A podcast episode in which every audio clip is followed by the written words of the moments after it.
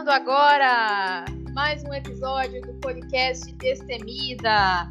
Depois desse grande espaço de tempo que, enfim, questões pessoais que afetaram a continuação dos episódios, mas vou compensar vocês. Hoje eu tenho um tema muito interessante e uma convidada que, nossa, eu estava muito ansiosa para entrevistar ela, uma ansiedade boa, porque eu sei que ela tem uma história muito legal para contar, e não só no direito, mas em outras áreas também, que é a Ana Lira. Ela é bacharel em Direito pela FND, né? Estudamos na mesma faculdade. É, ela foi aprovada no TRT, no concurso de técnico de 2018, concurso já homologado. Ela também estudou artes nos Estados Unidos, já trabalhou para uma Big Four é, uma das quatro grandes empresas em consultoria é, tributária. Então, é, vamos começar com a Ana Lira e o tema do episódio é o que é ser multipotencial no direito ou até fora dele. É, conta pra gente assim, como vamos, vamos do começo, né? Começar do começo. Uhum. Como foi que você entrou no direito? O que te motivou a estudar direito? Então, é, Carol, obrigada por me receber aqui de novo. Tipo, eu adoro tudo que você faz. Eu acho que é muito legal isso do podcast sobre é, várias mulheres diferentes falando aqui sobre o que elas vivem no direito e também fora dele, né? Porque eu acho que, por exemplo, quando eu estava estudando na faculdade não tinha isso. Então, assim, a gente meio que ficava meio perdida, assim, tipo, eu tô curiosa sobre uma coisa e eu não sei onde encontrar. Então, acho que uhum. seu podcast é muito legal. Yay! Eu entrei muito cedo em direito, sabe? Eu acho que saí da faculdade, saí da faculdade, da escola muito muito nova, fiz um ano de pré-vestibular e fui para direito direto. Então, assim, eu era bem nova, como todo mundo fala, assim, quando a gente é bem novo, a gente tem mais dificuldade de, de escolher com tanta é, bagagem, assim, de vida sobre o que a gente vai fazer pro resto da vida. Mas eu gostava muito de humanas, assim, era uma coisa que eu não, eu não tinha muita dúvida quando eu estava no colégio, assim, eu era uma aluna muito boa e eu era boa em todas as matérias. E durante o colégio, assim, eu gostei muito de biologia, eu gostei muito de química, eu gostava de história, eu gostava muito de filosofia. Então, assim, naquele período lá ainda estava meio difícil para eu definir o que, que eu queria fazer. Mas eu tinha menor sombra de dúvida que eu gostava muito de estudar e que eu gostava muito de era isso, né? Naquela época eu gostava muito de estudar, gostava muito de desenhar, gostava de artes, eu era muito interessada em tudo, sabe? Eu sempre fui muito curiosa. E quando eu fui pro pré-vestibular, acho que foi o momento que eu mais meio que canalizei mais para humanas, sabe? Porque uhum. eu comecei a ter humanas de uma forma diferente. Era muito metódico, assim, eu estudava no Pedro II no Rio de Janeiro. E a maneira que era passada pra gente, às vezes, a matéria era muito do tipo, ah, o que aconteceu em 1920, o que aconteceu em 1530. Em geografia, por mais que fosse um tema mais aberto assim, a gente não tinha tantos debates como eu tive no pré-vestibular. Então, acho que foi o primeiro momento que eu vi é, humanas, assim, de uma maneira um, um pouquinho mais ativa, sabe? De ser um campo de conhecimento, que você debate, que você é, analisa todos os conhecimentos, tipo, juntos, sabe? E aí eu gostei muito. E nisso, nesse meio tempo, meu irmão mais velho tinha entrado na faculdade de História, ele já cursava História enquanto eu estava no ensino médio. E ele decidiu sair de História, acho que depois de um ano ou dois anos de faculdade, e ir para Direito, porque ele teve uma aula de Direito e gostou. E aí, nesse meio tempo, ele era sete anos mais velho que eu. Nunca tem, tipo, sempre tem uma história da família, né? Uhum. Mas. E eu sabia que eu ia querer, assim, eu sempre fui muito ambiciosa desde criança. E eu sabia que eu ia querer uma, provavelmente uma faculdade que fosse muito boa, que fosse me dar um, um, suporte muito grande, tipo, tanto na vida profissional quanto, quanto, tipo, de realmente de eu aprender coisas.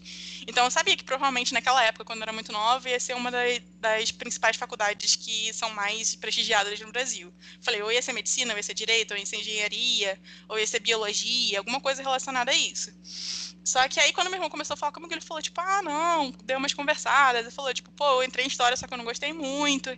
Tipo, direito, eu consegui ver mais coisas e tal, eu tive mais oportunidades de conhecer outras coisas. E acabou, tipo, meio que falando comigo. Eu falei, oh, tá.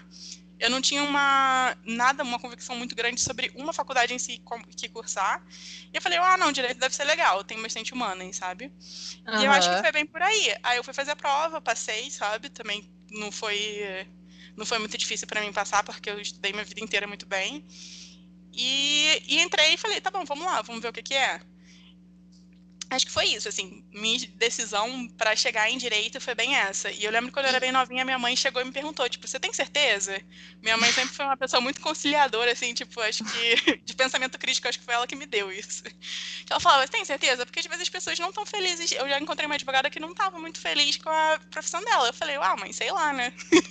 Nossa, que interessante, assim, porque a maioria dos pais incentiva bastante a pessoa a fazer direito. Eu acho que assim, acho que é o sonho, assim, que tem de muitos pais, assim, principalmente é. mais tradicionais, é de ver o, a filha, o filho juiz, promotor de justiça, esses sim, cargos, sim. assim, que nossa sociedade ainda dá, é, coloca num né? pedestal, né? né? Coloca num pedestal, digamos assim.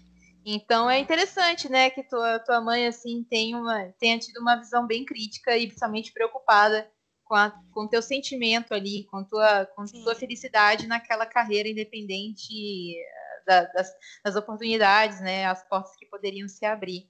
E pergunta, só porque eu fiquei curiosa. O sim, teu sim. irmão, ele atuou no direito, então? Ele foi para o direito mesmo ou ele não, não chegou sim, a. Sim, ele terminou a faculdade, se formou, ele é formado pela UERJ no Rio também.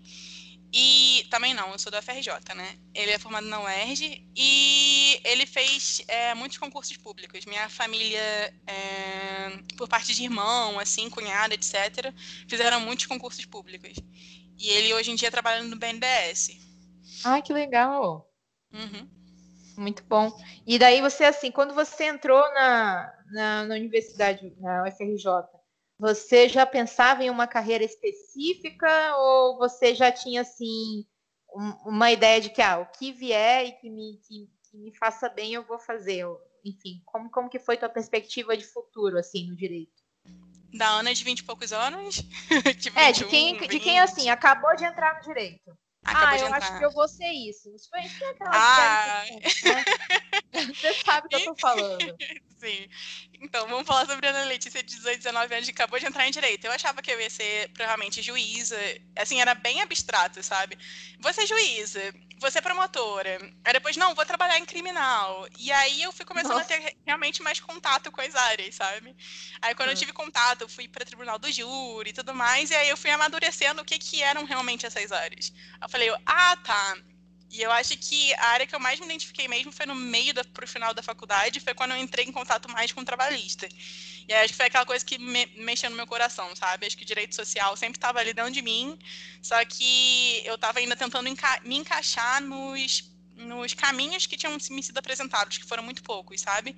Ah, não, todo uhum. mundo tá entrando no direito para ser juíza, todo mundo tá entrando no direito para ser promotor, todo mundo tá entrando direito para ter uma car um cargo muito alto e muito específico e muito é, focado muito em, em, é, em, prestígio mesmo, sabe? Fazer muito dinheiro, o juiz tem uma carreira, tipo, muito consolidada. É claro que é uma carreira muito... É, muito boa, muita gente realmente quer fazer isso.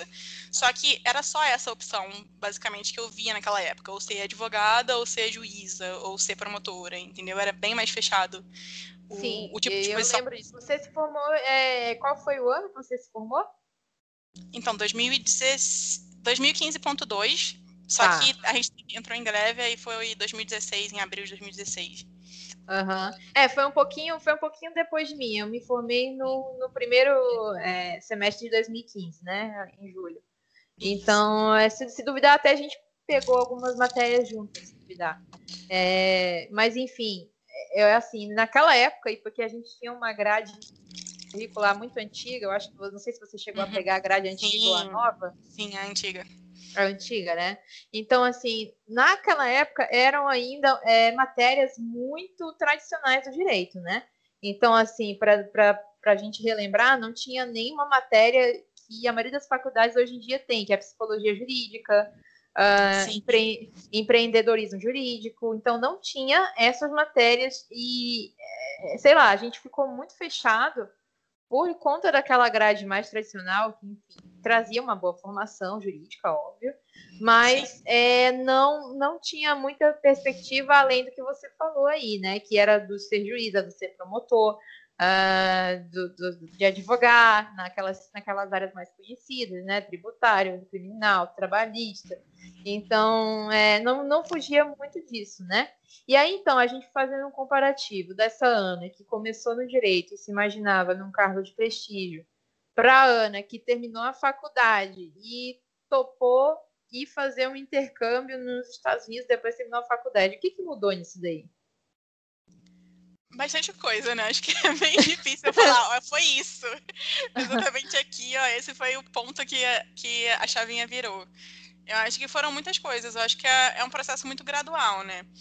eu acho que é um processo contínuo. Eu posso falar que hoje em dia eu tenho muito mais experiência e muito mais é, bagagem para analisar as, sei lá, as minhas questões individuais. Tipo, eu gosto muito de artes, eu gosto muito de direito de trabalho, eu gosto de direito social, sabe? Eu gosto de política e ativismo. É, da Ana, que tinha 20 anos e não tinha entendido que. É, não tinha percebido, assim, de forma tão transparente, tão clara, que a parte do direito que eu ia gostar muito é a parte que me dava poder de entender quem eu sou, de entender a sociedade e de entender que o direito é uma das estruturas da sociedade que vai moldando a sociedade conforme os séculos vão passando. E que é esse o meu poder e que era isso que eu queria muito do direito. Que me desse essa estrutura para conseguir analisar a sociedade dessa forma. E acho que é por isso que eu ainda gosto muito de direito trabalhista, sabe? Eu acho que é, uma, é o direito social que mais me toca, assim, além do direito das mulheres, etc. Mas, como eu falei, o direito das mulheres não estava tão em voga quando a gente entrou no, na faculdade. Se eu entrasse na faculdade agora, se eu tivesse 19 anos entrando, eu já teria tido contato com o feminismo que o Brasil começou a ter, assim, nos 2015, 2014, começou a surgir um movimento muito forte feminista no Brasil. Então, assim, é muito forte porque ele conseguiu abranger pessoas que não estavam dentro do discurso acadêmico, não estavam dentro da academia discutindo filosofia Isso. feminista, entendeu? Então, assim, estava uhum. chegando para pessoas de todos os tipos, pela mídia social, etc. E muito mais gente estava debatendo. Então, assim, eu acho que foram vários pontos de, de viradas de chave. O movimento feminista no Brasil, o, eu me questionar por que, que eu estou em direito no meio da faculdade, assim, se eu gosto tanto de artes. E eu acho que essa é, contradição que muita gente ainda tem dentro de si, e eu, e eu também trabalho isso, né? Que é tipo, ah, não, direito e artes ou direito e criatividade são coisas totalmente opostas foi o que me deixou incomodada para eu me construir hoje em dia e falar, tipo, não são coisas opostas, são coisas que vivem dentro de mim e, e são coisas que eu consigo, tipo, é, fazer funcionar da forma que, que me fizer melhor, sabe? Me fizer bem, que for, fizer sentido para mim, entendeu? Então, acho que foram várias viradas de chave. Se você for parar para analisar meus cinco anos na faculdade, eu acho que tem vários desses momentos, sabe? Momento de perceber o direito como é, uma forma de transformação de, da sociedade, não só como uma forma de fazer dinheiro, de ter prestígio, de conseguir uma carreira, sabe? Eu acho que é, é realmente é uma chave de poder, sabe? E principalmente para mulheres, principalmente mulheres negras, principalmente mulheres negras da periferia do Rio de Janeiro. Então, assim, acho que foram várias viradas de chavinha assim que a gente vai desenvolvendo na vida e vai percebendo como que elas todas estão relacionadas, inclusive como direito de trabalho e arte. Né? Então, assim, acho que é, é isso, em tese, no resumo. Entendi. Não, muito, não, você consegue delinear muito bem, assim, que não há um conflito entre direito e criatividade ou direito e artes, né? E que são, são duas coisas que, na verdade, é, ao contrário do que muita gente pensa, não, não separam uma da outra, na verdade, une, né? Hoje em dia, ainda mais, com a, é, que o, as pessoas do direito estão tendo que se atualizar para esses novos mercados, como, por exemplo, do legal design, né? O desenho jurídico, uhum. você explicar o direito é, numa forma acessível, a, própria redação jurídica, que é onde eu já atuo. Então, assim, esse tipo de. essas ramificações de direito e tecnologia e criatividade e inovação, a, a criatividade dá todo o suporte para isso, né?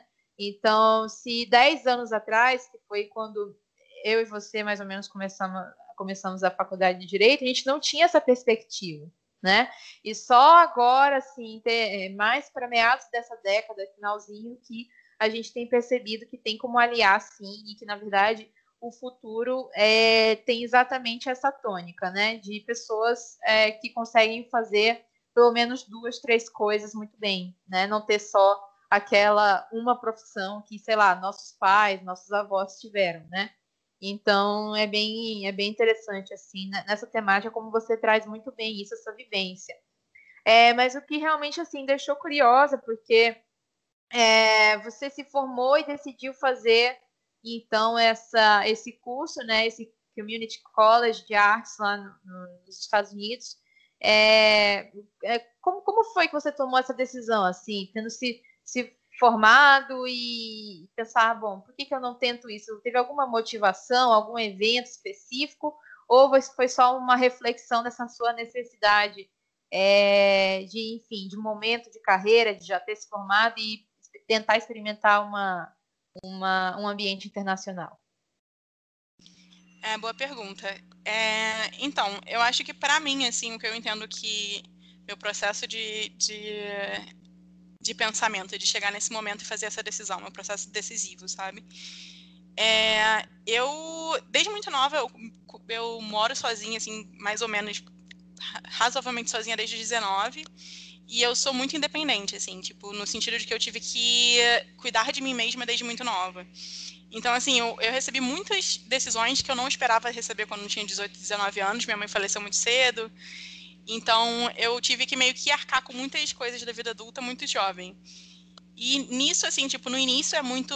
É, não tô falando que é um, só tem coisas positivas, não. Não é uma coisa muito legal, assim, sabe? Porque você perde um pouquinho de apoio, perde um pouquinho de várias coisas mas também você cresce e você ganha maturidade e você começa tipo a enfrentar coisas que são difíceis e ver que você conseguiu fazer elas.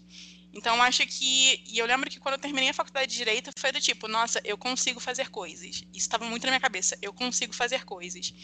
E aí as coisas que me incomodavam dentro de mim era do tipo, nossa, eu gosto muito de artes eu gosto de direito. Eu gosto mais de direito trabalhista. Eu, eu tinha isso assim, tipo, eu gosto mais de direito trabalhista. Uhum. Se eu for ficar aqui em direito, eu sei que é com trabalhista. Então eu meio que fui, vou na Deloitte, porque eles lidam com tributário, e assim, eu acho que eu já não vou, não vou ficar muito tempo. É muito engraçado eu parar agora com quase 30 anos pensando sobre isso, mas isso estava na minha cabeça quando eu tinha aquela idade, sabe? E era do tipo, eu sei que eu não vou querer ficar aqui por muito tempo. Se fosse um lugar trabalhista, se fosse o Instituto Sou da Paz de Criminal aqui em São Paulo, que eu trabalhei também como freelancer por um tempo, provavelmente eu ia ficar muito curiosa e eu queria muito desenvolver coisas lá dentro. Então eu meio que me blindei. Eu vou para uma parte de direito que eu não tenho tanto conexão emocional ou que eu não quero desenvolver tanta coisa assim. Porque aí eu vou ver como é, mais ou menos, tipo, advogar por um tempo e vou me estruturar mais um pouco. E aí, a partir daí, eu já sei que eu consigo fazer coisas, eu sei que eu consigo cuidar de mim mesma, eu sei que eu consigo, tipo, administrar várias coisas ao mesmo tempo. Não só da minha vida pessoal, mas também porque na faculdade de Direito eu aprendi muito, muito como lidar com burocracia, sendo estagiária, sendo estagiária de trabalhista também, que eu fui um tempo. Então, assim, eu falei, ó, a parte burocrática e a parte de lidar com essas coisas eu sei. Então acho que eu quero abrir espaço para eu tentar as coisas que eu acho que eu também posso ser boa, entendeu? E aí foi Entendi. esse momento que eu falei, vou experimentar. Vou. É isso, vamos lá. A gente vai ver o que vai acontecer no caminho. Acho que foi mais ou menos assim o processo de decisão. Entendi. Então a gente pode concluir assim que foi ah, uma série, uma série de eventos que, enfim, acarretaram no teu amadurecimento precoce, né? Inclusive infelizmente, na perda da sua mãe, né? E, mas que, enfim, querendo ou não, contribuíram para que você é, se desenvolvesse em várias áreas, né? Como, enfim, tributário, que é, eu acho que é uma área que não é qualquer pessoa que faz, né? Não é qualquer pessoa que topa atuar nessa área. Então, é, é interessante, né, que você tenha dado margem para atuar nessa área em específico, mesmo gostando muito de trabalhista. E, enfim, bem consciente também de que você não ia se afeiçoar, não ia é, se apaixonar por aquilo, mas foi lá e fez, né? Acho que isso também é muito interessante de, de ser destacado. E aí me conta então, você foi para qual cidade? Eu acho que, enfim, como eu sou muito curiosa e eu nunca tive nenhuma experiência internacional, acho que eu vou puxar bastante isso de você. Como que foi essa experiência de fazer intercâmbio em artes lá nos Estados Unidos? Como é que as pessoas te trataram? Como foi na questão do inglês? É, enfim, como que você se desenvolveu ali? Obrigada, Carol. Não, pode ser curiosa. É... Eu gosto muito dessa experiência, de falar sobre essa experiência também. A intercambista que sempre fala do intercâmbio, né? ah, mas eu também, eu só, se eu tivesse intercâmbio, eu acho que, sei lá, se eu tivesse feito no começo da faculdade, eu ia estar até hoje. Eu tô falando, né? Nossa, com certeza. Pois é, são, são experiências que mudam, que viram nossa chavinha, então, assim, acho que a gente acaba falando bastante. Mas é, como foi a minha experiência lá? Eu fui para a Califórnia, em São Francisco. Eu morava na Bay Area. Eu não sei se você é tão familiarizada com o termo, mas Bay Area inclui São Francisco e todas as cidades em volta de São Francisco, é, ah. como eles costumam chamar. Só que eu, na verdade, eu estava muito. É, eu apliquei para umas faculdades de artes no, em Nova York. E o preço era muito caro, sabe? Porque Sim. aí é, são outros é 500, muito é muito caro por causa da nossa diferença de currency, a diferença de moeda mas principalmente porque as faculdades lá são muito mais comerciais do que no Brasil. No Brasil a gente ainda tem muito apoio à, à educação pública. Lá, na verdade, é do tipo, eles meio que têm um financiamento que eles fazem pro resto da vida e muita gente paga pro resto da vida uma faculdade. E como eu já tinha feito faculdade, ainda bem, eu fiquei horrorizada com isso. Eu falei, como assim, sabe? Tinham faculdades, ainda mais em artes, sabe? Eram 40 mil dólares por ano, 50 mil dólares por ano. E eu vim do subúrbio carioca, minha educação sempre foi pública. Eu entrei, estudei no Pedro II, eu estudei na UFRJ, eu priorizava a educação pública. Eu falei: olha, menor condição de eu pegar todo o meu dinheiro que eu tinha juntado e gastar numa faculdade dessas. Uhum. E aí a minha prima morava na. mora ainda na Califórnia. E aí ela viu que eu tava querendo ir para os Estados Unidos ela falou, pô, por que você não vem para Califórnia? Pelo menos eu vou estar aqui perto. É, no início você vai conseguir se adaptar. E aí eu decidi ir para lá. E aí eu fui, fiquei um, um ou dois meses, eu, acho que foram dois meses e poucos na casa dela, e depois fui morar sozinha. E aí eu me inscrevi nessa, nessa community college, eu falei, é bem mais barato. Eu já fiz uma faculdade, eu não quero entrar no mestrado agora, não era o, o meu objetivo. Eu falei, esse não é o meu objetivo, meu objetivo é me expor a coisas novas, tanto como, quanto carreira, quanto quanto vida pessoal, sabe? Eu acho que eu estava muito numa fase de tipo de me descobrir e tinha acabado aquele turbilhão todo do movimento feminista no Brasil e eu tava, tá, descobri muita coisa, mas agora é hora de elaborar essas coisas, sabe? Me dá um tempo para respirar é um processo muito rígido. Então, assim, eu tinha que decidir tudo antes de ir. E eu tinha que deixar tudo preparado porque eu ainda passei por esse processo de um ano. Mesmo sendo community college, eles exigem que eu tivesse todo o dinheiro de um ano, que eu Nossa. soubesse exatamente o que, é que eu ia cursar. Eu era obrigada como estudante, eu estava com visto de estudante. Então, eu era obrigada a ter, a cursar 12 créditos por semestre. Eu era obrigada a ter, tinham várias exigências. Então, foram todas as decisões que eu tive que tomar aqui no Brasil e para ir lá. E aí eu me inscrevi aqui no Brasil no Community College numa eles chamam de Associate Degree, que é uma faculdade de dois anos, que seria o equivalente a um, técnico nosso. Você Sim. pode se formar e trabalhar com aquilo. É, em artes, em fine arts mesmo. E aí eu falei, não, vou bancar. Eu quero estudar artes, é isso.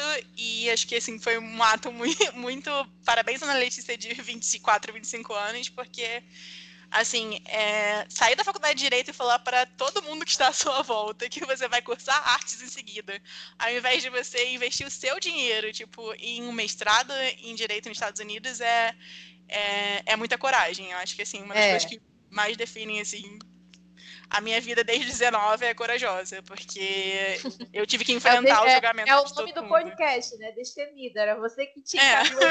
abriu o podcast. É a Ana Destemida aqui, ó.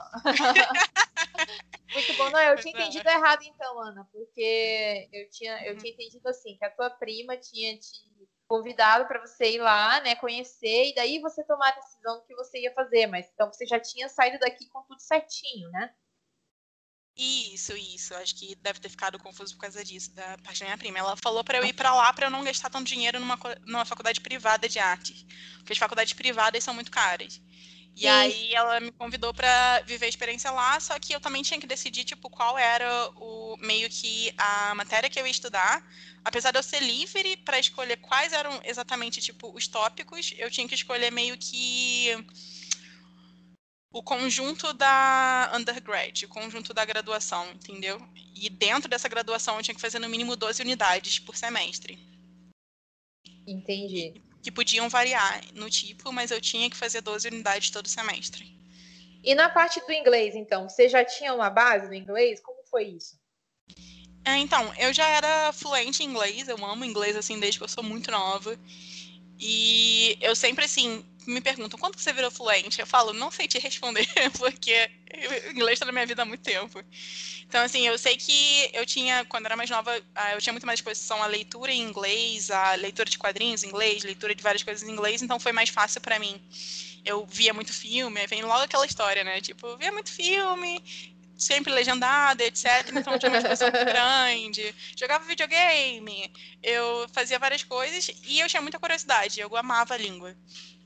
Então, assim, para mim foi, foi mais fácil ter uma imersão muito grande em inglês e sempre me manter nessa imersão.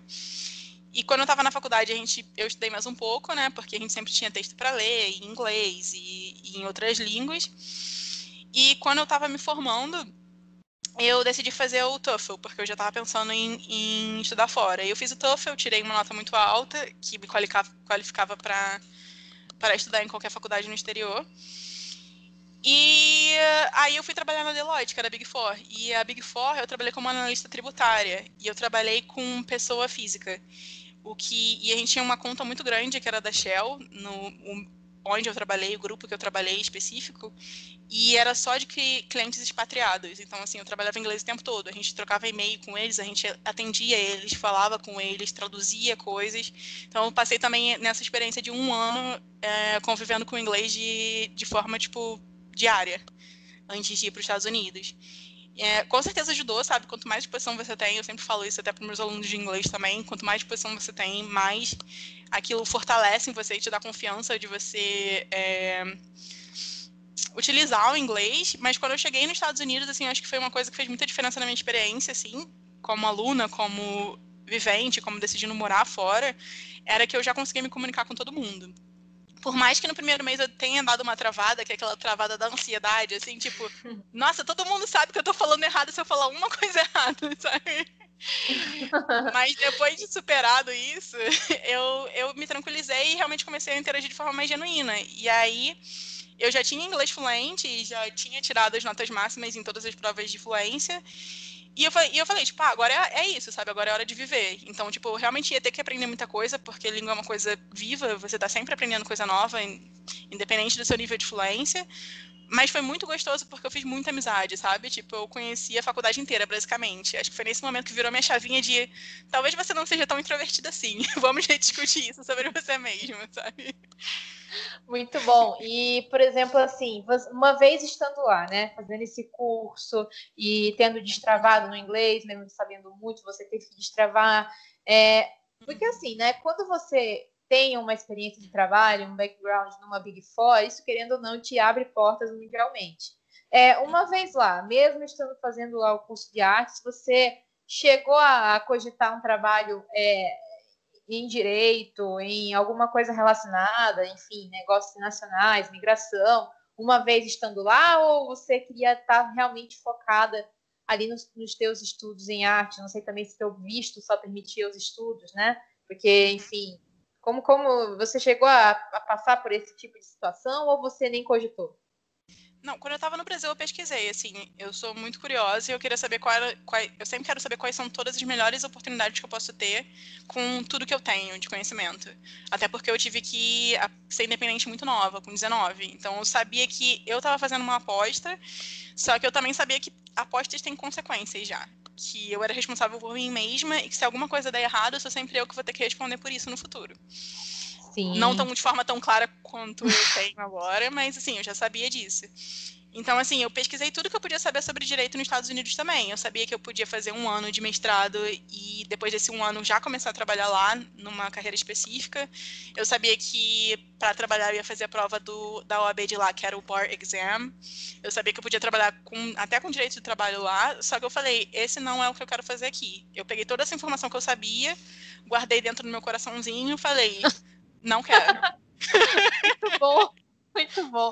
Não, é, porque assim, uma vez lá, né, não sei, é, aí que você vê que realmente como as pessoas têm sucesso nos seus empreendimentos. Eu ficaria extremamente tentada em, em fazer algo no direito, pensando nos salários, pensando, é, enfim, porque inclusive o fato de você ter um, um background jurídico você podia atuar até como paralegal, né? Fazer um daqueles cursos é, mais curtos e, e atuar como paralegal, né? Enfim, traduzindo, É, não sei, eu teria essa, essa, essa, essa tentação, assim, sabe? para poder, enfim, sei lá, continuar lá e ficar morando lá forever and ever.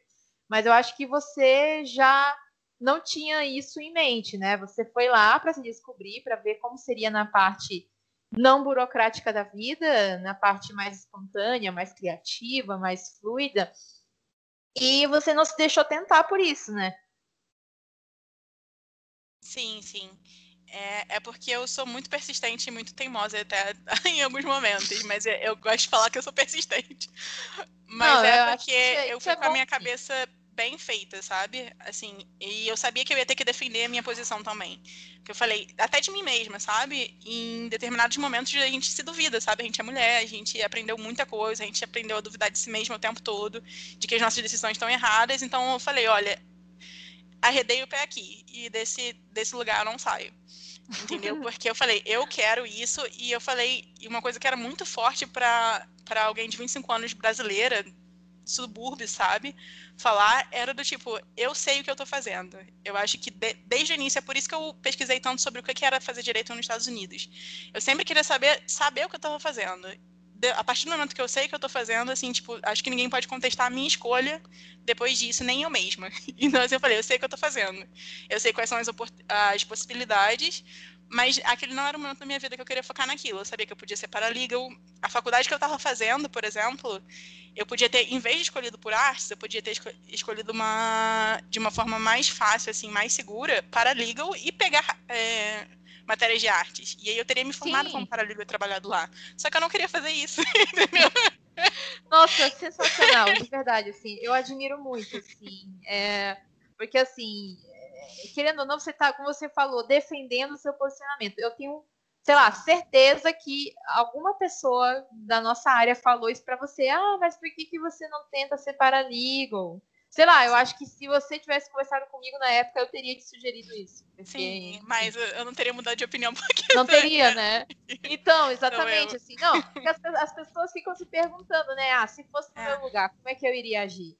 Então, é, sei lá, é muito um fácil, é muito né? fácil, é muito fácil sugerir, né? Mas você estava muito convicta, muito certa e não era uma decisão assim, tipo, uma coisa que você não tinha calculado. Você foi atrás da informação, analisou aquilo e pensou, não, eu não quero isso. Eu quero as, né? Então, é, eu não digo que eu não digo que você foi teimosa, porque às vezes o teimoso ele se firma numa, num posicionamento e não pesquisa e não se deixa aberto a, a outra alternativa. Mas você foi, pesquisou e, e bateu o pé naquilo ali. Então, assim, para mim isso não é ser teimoso, é ser inteligente. Não sei. Eu não consigo ver ser determinado, né? Eu acho que isso que é, é a diferença entre a teimosia e a determinação. É você calcular bem aonde você está pisando. Então, Ana, é, eu, eu, queria concluir o nosso, o nosso, nossa conversa aqui, que, enfim, é frutífera em tantos aspectos, dá para abordar tantas coisas, na parte da, da tua aprovação no concurso, né? Que aí, então, concluindo lá o teu intercâmbio, né, o teu curso de artes, como que foi na parte de, então, é, voltar para o Brasil, prestar esse concurso, se preparar? Como foi essa, essa nova reviravolta para entrar novamente no mundo do direito? Foi fácil? Não foi fácil? Como é que foi isso para você? Fácil nunca foi, né? fácil nunca é. Você faz parecer fácil, né? Você falando faz parecer. Nossa, é, então deixa. É, tá faltando aqui, vulnerabilidade. Aí eu penso, meu Deus, eu não tenho competência nenhuma, essa menina. Não, de, vamos falar sobre vulnerabilidade então. Eu acho que me faltou falar isso, é porque eu sou uma pessoa muito determinada e ao mesmo tempo eu trabalho muito isso de tentar o máximo ser vulnerável. Ainda mais porque eu dou muito aula, eu gosto de educação, eu acho que educação é a coisa mais maravilhosa que existe no mundo. Mas, assim, é, é, foi difícil, sabe? Eu acho que eu talvez tenha desenvolvido, eu acho que eu desenvolvi uma, uma sensação de. É, um conhecimento de mim mesma muito nova. Então, um conhecimento de coisas, de capacidade, sabe? Muito nova. E isso é uma coisa que vem desde que eu sou criança, não só porque minha mãe faleceu. Eu tenho conhecimento de, da minha capacidade muito alta porque tudo que eu investia, tipo, minha mãe me apoiava muito, minha família me apoiava muito e me deixava esse espaço, sabe? Aquela. Não tem como não mencionar como foi a minha criação também, porque minha mãe era aquela que me deixava falar. é aquilo dela perguntar: você tem certeza que você quer direito, sabe? Então, ela me deixou ter um pensamento crítico. Só que eu, eu vivo todas as inseguranças de qualquer pessoa que. qualquer mulher, qualquer brasileira, qualquer que passou pela história e tá vivendo as mesmas coisas que a gente. Eu me duvidei no, no caminho, só que eu tinha aquela vozinha e falei: não, vou ouvir essa vozinha, porque eu acho que eu tô gostando mais dela agora. Entendeu? tipo, ah, estão falando para eu fazer mestrado em, em jurídico, mas eu já discutir comigo mesma 50 vezes e eu tô vendo que eu ainda quero fazer isso. Então, assim, eu me defendo muito. E eu acho que isso também vem muito de, do. Também parte do conhecimento em direito, sabe? Em direito feminista e etc. Então, eu comecei a desenvolver essa ideia de que eu consigo me defender. E, e começar a conhecer o que, que eu quero, sabe? Então, assim, claro, eu faço terapia, assim, tipo, acho que é uma coisa ótima para todo mundo ver, porque isso não vem do nada, isso vem muito do me cuidar. E para os Estados Unidos foi um momento que eu escolhi me cuidar, sabe? Eu acho que uma outra chavinha minha foi o momento que eu comecei a fazer terapia, foi o momento que eu comecei a tentar me entender, sabe? A tentar entrar em contato comigo mesmo mais e ser mais vulnerável. Então, assim, é... pode parecer que do tipo, nossa, você é muito competente, muito determinada, mas, tipo, eu estava extremamente vulnerável. Acho que eu sou corajosa porque eu escolhi ser vulnerável, eu bati o pé e falei, olha, vou ser vulnerável aqui. Que não quer dizer que eu não sofri, que eu não fiquei triste, que eu duvidei, será que eu estou fazendo tudo errado?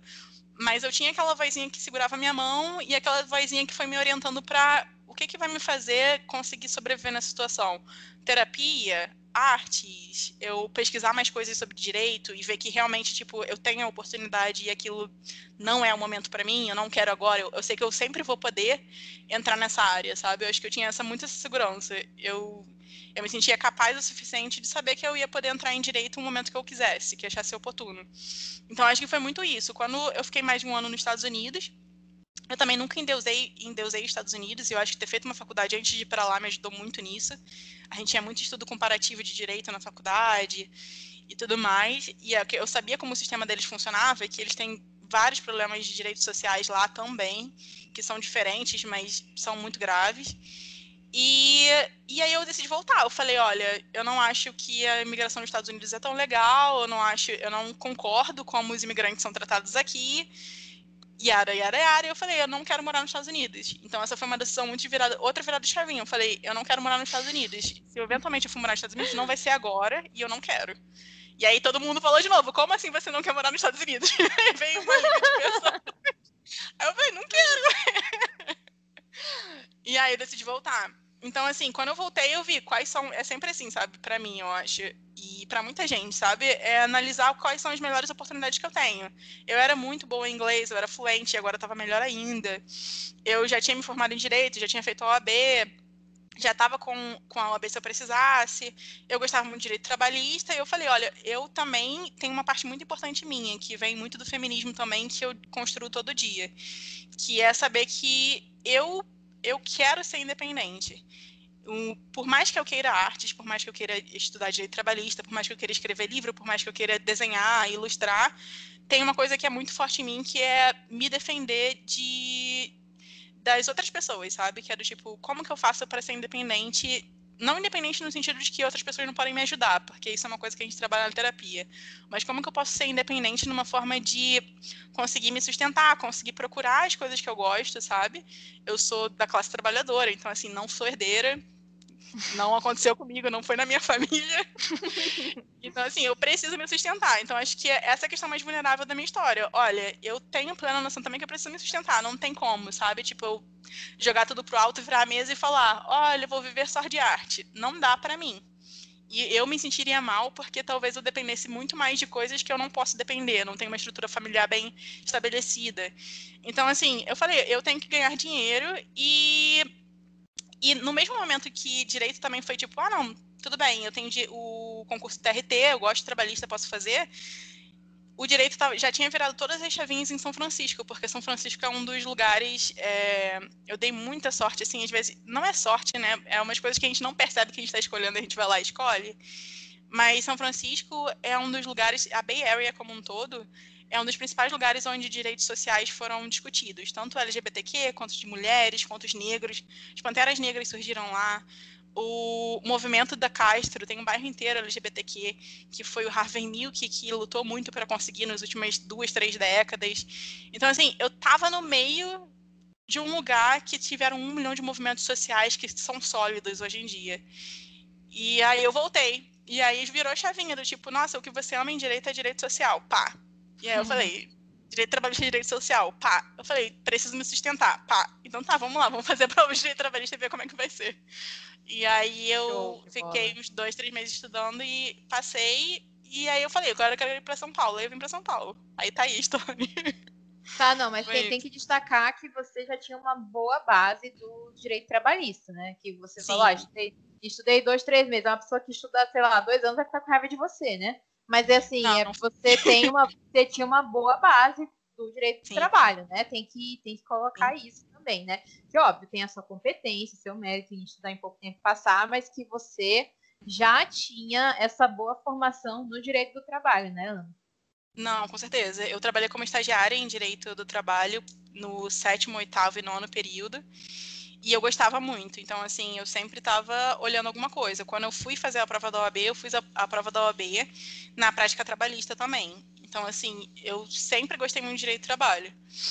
E eu estudei cinco anos na faculdade, sabe? Eu estudava, eu gostava de estudar. Então não foi do tipo, não tem uma coisa milagrosa, sabe? Do tipo, o tempo todo eu estava estudando quando isso estava acontecendo, sabe? Cinco anos da faculdade eu estudei, eu estudei na, na hora da prova da OAB, eu saí para fazer outras coisas, mas é aquilo que eu te falei, não, não, não, eu não jogo no lixo o que eu, conheci, que eu conheci, sabe? Não tem como. A hora que eu tô desenhando, eu esqueci direito trabalhista. Mas eu vou precisar me expor mais. Então foi um momento que eu consegui me expor mais, mas assim, eu não tinha muitos problemas estruturais em direito trabalhista. Eu tinha consolidado bem bastante coisa. Não é qualquer pessoa que teria esse nível de disciplina, de preparo, é, mesmo ali faltando realmente uma, uma rede de apoio ali, né? Que, enfim, muita gente tem, às vezes não consegue se utilizar disso, enfim, ter seus percalços. Mas, às vezes, é respeitar, né? A lição que a gente tira aqui da conversa é se respeitar, né? Respeitar a sua vontade e não ficar questionando, se comparando com o que os outros acham, o que os outros vão sugerir, vai ser um monte de coisas, né? E, sei lá, eu demorei bastante a, a entender isso também. Eu acho que eu só fui entender sei lá, nos últimos dois anos, porque antes eu não entendia isso e também em processo de, de terapia, de se autoconhecer, saber os seus limites e nesse constante aprendizado. Então, esse papo foi muito bom. Eu vou deixar aqui, então, só uns minutinhos para a Ana, se ela quiser fazer assim umas considerações, pode ser uh, uma mensagem para quem se identifica com a história dela, é, se é multipotencial também. Então, fica aberto para você, Ana, deixar a sua mensagem e já fica aqui registrado o meu agradecimento e principalmente o meu parabéns, né? Parabéns por uma história assim, é, é incrível, sabe? Dava um, um, livro a tua história, então é, é demais, é demais assim para mim, é, é muito legal mesmo compartilhar assim até a mesma a mesma formação jurídica com uma pessoa do teu talento e do teu nível. Parabéns de verdade. Obrigada, Carol, que fofa. É... Não, então, é, é o que você falou, sabe? É... Mas eu não gosto de me colocar muito num lugar especial. Eu sei que é muito difícil, sabe? Tem várias é, nuances, tipo, do que a gente tem que analisar dentro da gente mesmo para começar a se entender, acho que se entender e falar eu sou isso é uma das coisas mais difíceis do ser humano como em geral, sabe? E eu ainda estou em construção e sempre vou estar em construção, tipo, daqui a 10 anos eu devo ter mudado, mas acho que é muito importante a gente também abrir espaços para se ouvir, sabe? Eu acho que a minha experiência é muito do tipo, eu estava precisando abrir espaços para me ouvir e eu me dei esse espaço. Eu acho que é uma coisa muito poderosa quando uma mulher decide se dar espaço para se ouvir e começar a questionar o que, que é nosso e o que, que não é nosso, o que, que são duas outras pessoas falando, sabe? E eu não gosto de me colocar como ser especial ou único, porque cai muito na meritocracia. Então, assim, todo mundo é ser humano, sabe? E eu sou muito disciplinada, eu gosto de ser disciplinada porque eu gosto das coisas que eu estudo, mas, assim, com, a, com as dificuldades diferentes que cada um tem, com os desafios diferentes que cada um tem, tipo, a gente, é, a gente se beneficiaria muito se a gente se abrisse cada vez mais para entender mais a gente, entender mais os outros, sabe? Que eu acho que as pessoas a gente consegue se conectar e criar coisas mais sólidas desse sentido. Assim, na nossa vida e para a vida das outras pessoas também. Muito bom, Ana. Brigadíssima, então, assim, é, eu espero realmente te ver novamente em mais um episódio do podcast. Obrigada pela tua disposição, a gente vai ficando Imagina. por aqui. Obrigada por ajudar a retornar o podcast, que, nossa, tava, não estava fácil retornar as atividades, mas muito obrigada. Com, com, com, com, sei lá, com louvor mesmo, porque é, é um episódio, assim, que, nossa, conversou muito com muitas questões minhas também, sabe? Então, é, acho que aí que é bom, né? Quando a gente fica vulnerável. Também. É, sim, muito isso. Então, obrigada. Vamos tá ficando tá por aqui. Esse foi mais um episódio do podcast Destemida e vocês perceberam que a Ana faz jus ao nome do nosso podcast. Até mais, gente. Obrigada, Carol.